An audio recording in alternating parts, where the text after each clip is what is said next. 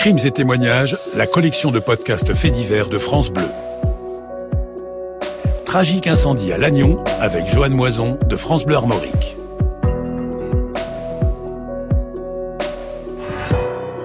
Bonjour, je suis Joanne Moison.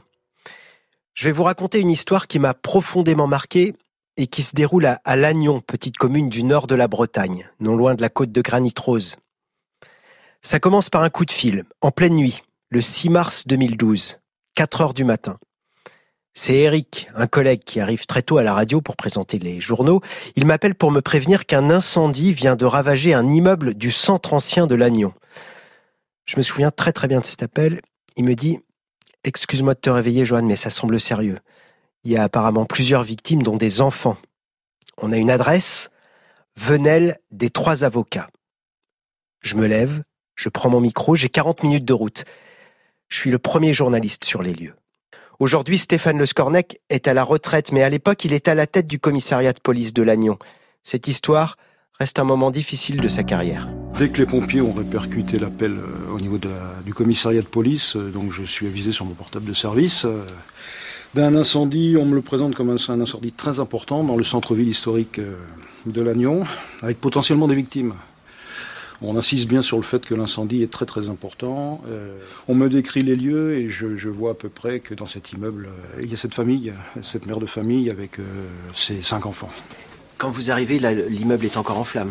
Alors l'immeuble est en flammes, les pompiers sont, sont, à, l'œuvre, on va dire, et donc euh, pour nous, la première chose, c'est de mettre en place, et c'est fait immédiatement dès que les premiers effectifs arrivent, un périmètre de, de sécurité hein, tout autour de, du secteur et important aussi de relever les identités de toutes les personnes qui sont présentes parce qu'il y a quand même quelques passants, euh, des riverains, des voisins, car ce sont des gens potentiellement qui seront à entendre par la suite. On est de retour aujourd'hui dans cette venelle des trois avocats dans le centre historique de Lannion.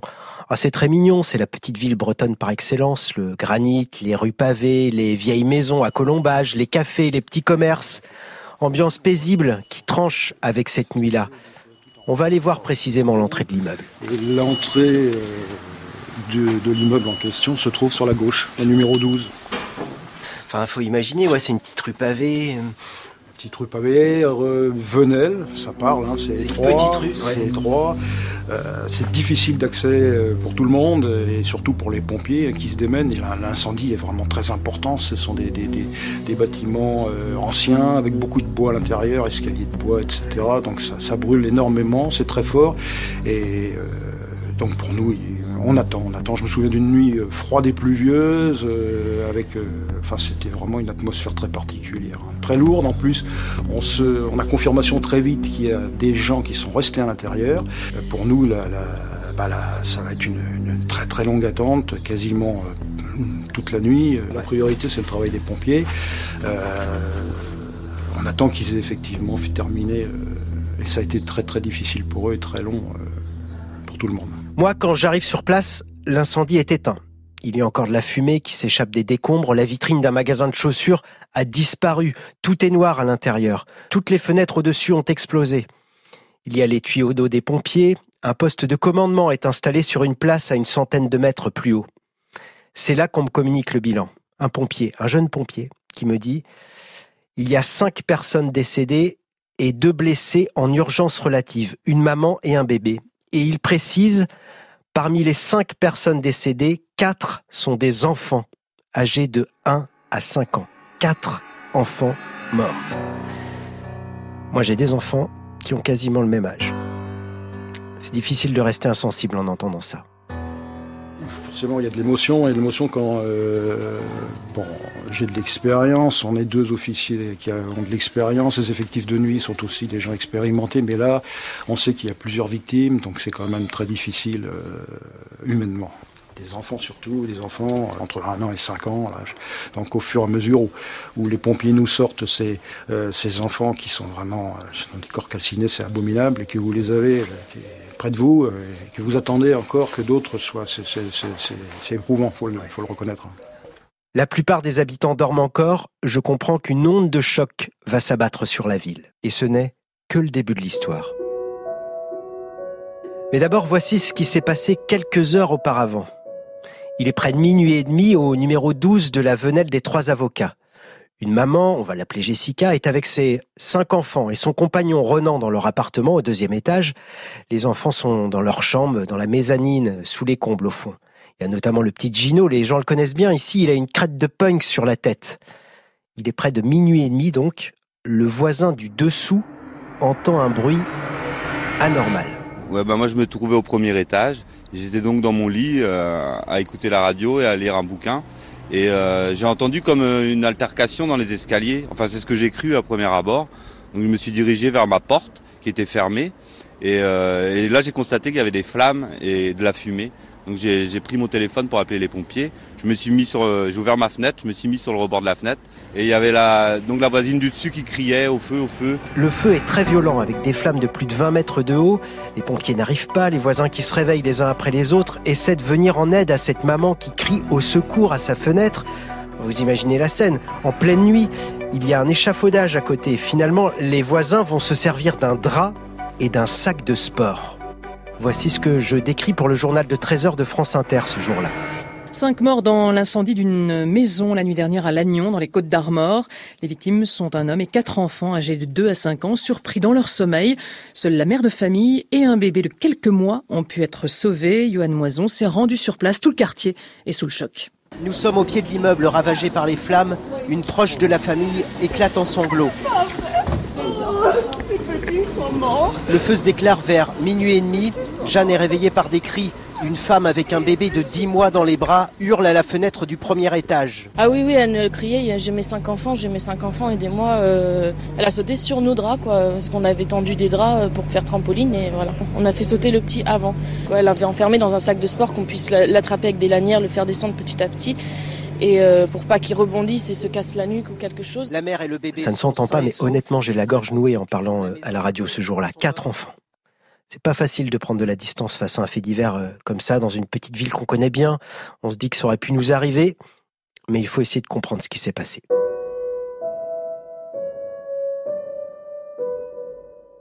C'est le quatrième incendie en neuf mois dans le centre historique. Le quatrième, mais c'est le premier de nuit et la première fois qu'il y a des victimes. On a eu là, le 14 décembre, ma boutique a brûlé, la boutique à côté aussi. C'est une horreur. Le centre-ville est, est vieux et il faudrait revoir les normes de sécurité, je pense. On est dans un centre ancien, les toits en bois, les maisons à colombage. Le feu peut partir vite. Forcément, c'est un problème électrique qui a provoqué ce drame. C'est ce que tout le monde pense ici les enquêteurs, eux, n'excluent aucune piste. C'est ce que nous dit le procureur de la République, Gérard Zog, lors d'une conférence de presse organisée ce jour-là à Saint-Brieuc. La première tâche de l'expert est précisément de nous dire s'il n'y a pas un problème électrique euh, qui euh, peut être à l'origine de ce genre de choses. En fonction de ce qu'il nous dira, on avisera aussi euh, si c'est un incendie, j'allais dire purement volontaire, ou si c'est un incendie de mégots laissés dans une poubelle ou autre chose de cette nature. Pour l'instant, on est dans la totale ignorance de la cause exacte de l'incendie. Les jours passent, l'émotion reste forte en ville. Au bar de la Poste, une urne est installée le comptoir pour venir en aide à cette maman. Des anonymes viennent glisser quelques pièces ou un billet dans la boîte, d'autres apportent des vêtements, un lit pour bébé. La mère de famille refuse l'accompagnement que lui proposent les services sociaux de la ville. Des enfants déposent des fleurs au pied de l'immeuble également. Il y a des minutes de silence au conseil municipal, avant les matchs de foot amateurs le week-end. Et puis, il y a les obsèques. Je me rappelle encore de cette photo euh, des quatre petits cercueils blancs dans Ouest France le commandant Le Scornec observe la scène. J'y suis personnellement, on est plusieurs à être aux obsèques et c'est toujours un endroit où il faut être euh, suite à des affaires comme cela parce que quelquefois on y, on y voit des choses qui peuvent être très intéressantes pour l'enquête. On, y était, bien, évidemment, on était plusieurs à y être euh, et à regarder ce qui se passait autour. Ça n'a pas été déterminant sur cet c'est un exemple qui n'a pas été euh, non positif là, mais on, on y était, bien, évidemment, on était plusieurs à y être. 400 personnes sont présentes pour rendre un dernier hommage à Gino, 5 ans, Cassilda, 4 ans, Lilou, 3 ans et Naïla, 1 an et demi. Ça fait maintenant un mois que le drame a eu lieu. Le 5 avril, l'affaire bascule. Un homme est arrêté.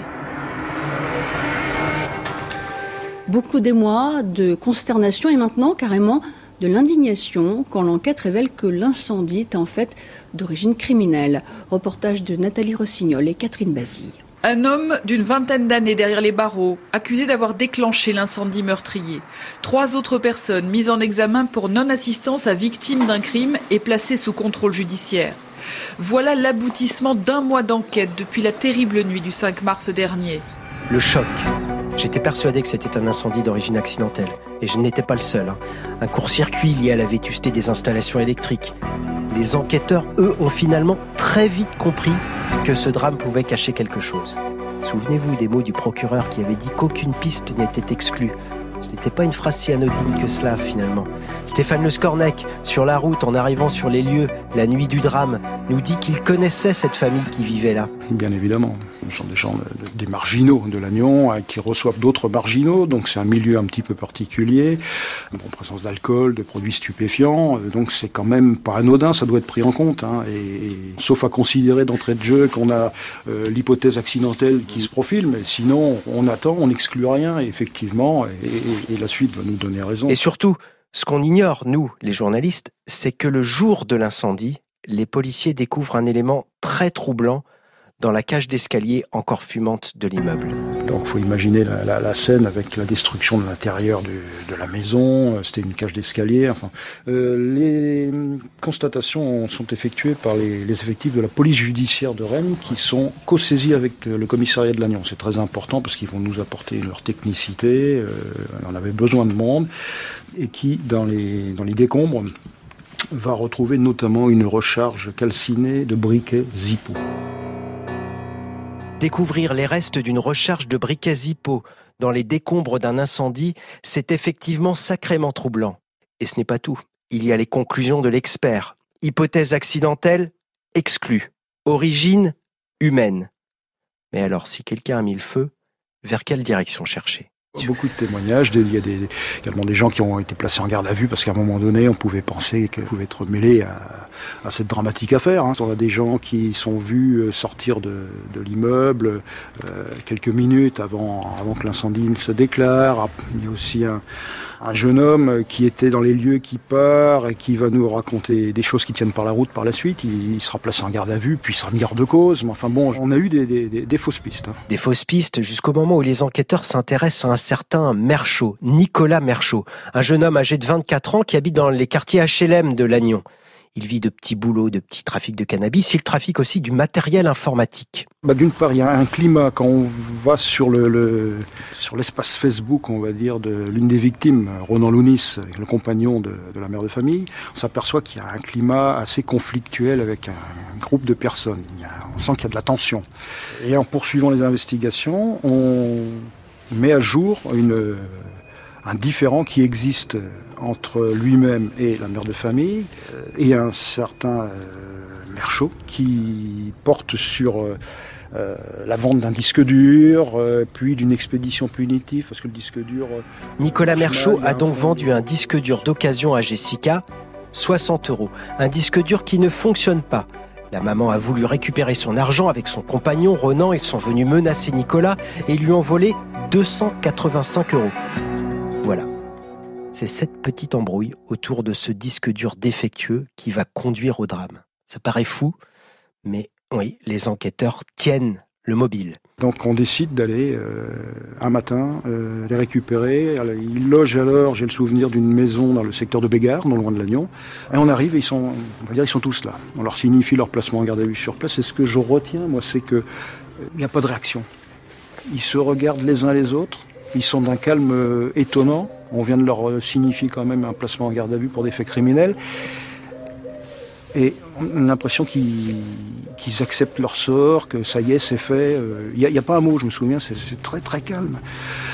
donc par la suite, perquisition et découverte notamment d'un Zippo qui appartient à, à. Bingo vous vous souvenez de la recharge du Zippo retrouvée dans les décombres de l'incendie? Les enquêteurs viennent de mettre la main sur le briquet. Il est coincé. Il est fait. Il est fait. Il nous explique que ce soir-là, effectivement, il avait quitté le domicile du quartier des Fontaines à Lannion pour se rendre à l'hôpital avec sa compagne, puisqu'elle s'était coincée les doigts dans la porte, et que après ils étaient rentrés euh, à l'appartement. Euh, bon, entendu plusieurs fois, et à un moment donné, je me souviens, il se met à pleurer, et puis il dit, je vais vous expliquer ce qui s'est passé. Il nous explique, en détail, qu'il est allé, euh, c'était une sorte de, de, de il était à bout suite euh, au conflit qu'il opposait à, Ronan Lounis et à sa compagne sur l'histoire du disque dur, des stupes, de l'argent, de l'expédition punitive. Et il vient là, il vient là, euh, il ouvre le briquet, il allume un carton et il, s'en va. Les enquêteurs ont réussi à reconstituer assez précisément la soirée de Nicolas Merchaud. Le 5 mars 2012, il est chez lui avec sa petite amie enceinte, son frère et un ami. Ils partagent un apéro ensemble. Nicolas est très remonté après cette histoire de disque dur. Il ressasse, il veut régler cette histoire une fois pour toutes. Il va aller régler leur compte à ce Ronan et cette Jessica. L'alcool aidant, il s'énerve, se lève, sa petite amie tente de l'empêcher de sortir. Nicolas lui claque la porte sur une main, tellement fort qu'il lui brise deux doigts. Il faut aller à l'hôpital. Toute la petite équipe prend la direction des urgences sur les hauteurs de la ville. À 23h54, le service de radiologie prend un cliché de la main blessée. On sait que Nicolas est là à ce moment-là, mais il s'éclipse seul à pied dans la foulée. Où va-t-il? Il va ressurgir trois quarts d'heure plus tard. Entre-temps, il envoie un SMS à son frère. La vengeance a sonné. Le procès s'ouvre le 4 avril 2014, deux ans plus tard, devant la cour d'assises des Côtes d'Armor. Ce procès, bon, ça va vous paraître peut-être un peu malsain, mais moi je l'attends pour comprendre ce qui s'est passé d'abord, mais surtout je, veux voir cette maman qui a réussi à sauver son bébé en le mettant dans un sac de sport. Cette maman qui doit survivre après la mort euh, de quatre enfants. Elle a un manteau noir, une grosse écharpe, les cheveux attachés, des cernes, le visage fermé. Il y a autre chose qui me frappe dans la salle d'audience. Je suis assis derrière un, grand costaud, gueule cabossée, il a un gros tatouage à l'arrière de son crâne rasé. C'est écrit Gino. Le petit Gino, avec sa petite crête de punk, mort dans l'incendie. C'est son papa. Vraiment, l'ambiance est pesante, même pour notre policier. Je suis convoqué euh, à la cour d'assises à Saint-Brieuc, deux ans, un peu plus de deux ans après. Euh, je sais j'ai lu dans la presse que son, avocat allait, plaider l'acquittement, euh, qu'il niait les faits, euh, qu'il s'était rétracté après avoir donné une version. bref, euh, mais pour moi, et pas que pour moi, pour les enquêteurs, que ce soit les enquêteurs de la PJRN ou les collègues de l'Agnon, ça fait pas le moindre doute, on a l'auteur de cet incendie mortel. Ça c'est clair. Il y a les déclarations de ses proches sur son comportement juste après les faits. Il y a les déclarations de ses amis à qui il s'est confié. Ce Zippo, euh, je veux dire, on n'a vraiment aucun doute. Le procès est marqué par un moment glaçant. La cour diffuse l'appel aux pompiers passé par la maman. J'en ai suivi un des procès. Je n'avais jamais vécu un moment aussi poignant. Voici comment je décris les choses à la radio à l'époque. 4 minutes et 15 secondes d'horreur. Il est minuit 29. Une femme vient de composer le 18. Il y a le feu, douze venelles des trois avocats. Il y a cinq gamins. On peut pas sortir. Ça crame. Il y a cinq gamins. Venez vite. On peut plus respirer. On peut plus respirer. Madame, fermez tout. Il faut sortir. Les pompiers arrivent. Regroupez-vous près d'une fenêtre. Faites le maximum. Venez vite, s'il vous plaît. Je peux plus respirer. Des cris d'enfants et la communication s'arrête net. Silence dans la salle d'audience, la cour est sonnée, la jeune femme qui a appelé cette nuit-là est assise au premier rang, en pleurs. Au moins deux avocates ont les larmes aux yeux, la présidente demande une suspension. L'accusé, Nicolas Merchaud. Je me souviens plus très bien de sa tête. Il est brun, un visage assez banal, 26 ans. Ce serait donc lui l'incendiaire. Il encourt la perpétuité. À côté de lui, quatre co-accusés, dont sa compagne poursuivie pour non-dénonciation de crime. La présidente demande à Merchaud s'il reconnaît les faits. Il répond oui. Coup de théâtre. Même son avocat tombe des. C'est un revirement de situation auquel je ne m'attendais pas. Moi, j'avais un mandat très clair hein, de plaider l'acquittement. Euh, mon client m'a toujours dit que ce n'était pas lui qui avait commis ces faits. C'est vraiment euh, un changement d'attitude euh, complet. Je, souligne que c'est quelqu'un qui est quand même très fragile psychologiquement, qu'il est dans l'émotion, hein, dans la plus grande émotion. Donc ça fait deux ans qu'il attend ce procès. il y a toute la solennité de la cour d'assises. Il revoit euh, ses amis qu'il n'avait pas vus depuis deux ans et avec lesquels il n'a pas pu communiquer. Il revoit notamment sa fiancée, enfin son amie avec laquelle il vivait. Euh, il la voit accompagnée d'un jeune homme. Elle n'est pas spécialement souriante à son égard. Euh, il en déduit qu'elle l'a peut-être abandonné. Bref, tout ceci peut expliquer ça. Le procès dure sept jours. Il est question de l'embrouille autour du disque dur, la fameuse embrouille, de l'enfance difficile de l'accusé, du SMS accablant, la vengeance a sonné. Et il y en a un autre, ça y est, c'est fait, je les ai cramés. Finalement, au terme d'un délibéré de près de huit heures, la Cour d'assises des Côtes d'Armor condamne Nicolas Merchaud à 28 années de réclusion criminelle. Un verdict proche des 30 ans requis par l'avocat général. Avant que le jury se retire pour délibérer, l'accusé a demandé pardon aux familles des victimes et a répété ⁇ Je n'ai pas voulu ce qui s'est passé ⁇ Aujourd'hui, la vie a repris dans le quartier à, Lannion, mais personne n'a oublié, personne. Bah, on a essayé d'oublier. C'était au pied, là, il y avait des grilles ah bah, Il y avait euh, des barrières et ils mettaient les, fleurs, là, euh, avec ma voisine en face. Euh, elle, elle avait vu dessus, elle me dit, moi j'en peux plus, quoi. Au bout d'un mois et demi, deux mois, j'en peux plus de ces fleurs, comment on fait, quoi? Et la maman venait là tous les jours.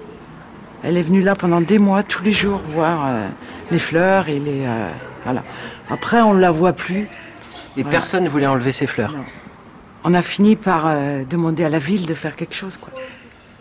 La ville a fait, je crois, c'est eux qui les ont enlevés, puis les voisines au bout d'un moment, quoi. Les gens qui passent encore, certaines personnes disent tiens, c'est là qu'il y a eu le feu, que les enfants sont morts. On a eu ça pendant des années. Hein. Vous, vous la connaissiez Vous connaissiez oui, bah oui, on l'avait vue, on la voyait, elle venait régulièrement, tous les jours, elle allait chercher ses enfants à l'école. Elle allait les chercher à midi, ils étaient dans la rue Jean Savidan, les enfants à l'école. Et euh, bah, le petit garçon, l'aîné, avait une crête. Euh, il s'appelait Tony. Gino. Gino, ouais. Voilà. Et euh, ouais, tous les jours, matin, elle allait les chercher à midi. C'était une bonne maman, elle s'en occupait bien. Hein. Ils étaient toujours propres, les enfants. Il n'y a rien à lui dire à la maman. Mais bon, on ne connaît pas la vie des gens. Hein. Mais ça a foutu quand même un peu le bazar. Bon, ça s'est reconstruit. Il y a des locataires. le commerce a repris, donc on a repris vie, quoi. On va chercher des gâteaux maintenant. c'est des gâteaux là maintenant Oui, il fait euh, panaché. Là, c'est des plats emportés, des, euh, ou alors vous mangez sur place. C'est très sympa. Une ambiance très sympa. Et il est très sympa, le monsieur qui tient ça. La vie a repris, quoi. On a essayé d'oublier, mais voilà. Et tout ça pour un disque dur défectueux.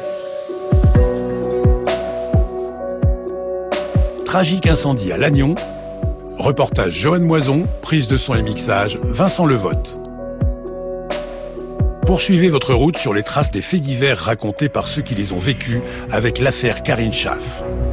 Vingt ans après, en Lorraine, la maman de Karine n'a rien oublié de cette journée où sa fille de 16 ans a disparu, laissant seulement son vélo derrière elle et quelques petits débris de clignotant d'une voiture. Continuez à écouter ce podcast sur francebleu.fr et sur l'application Radio France.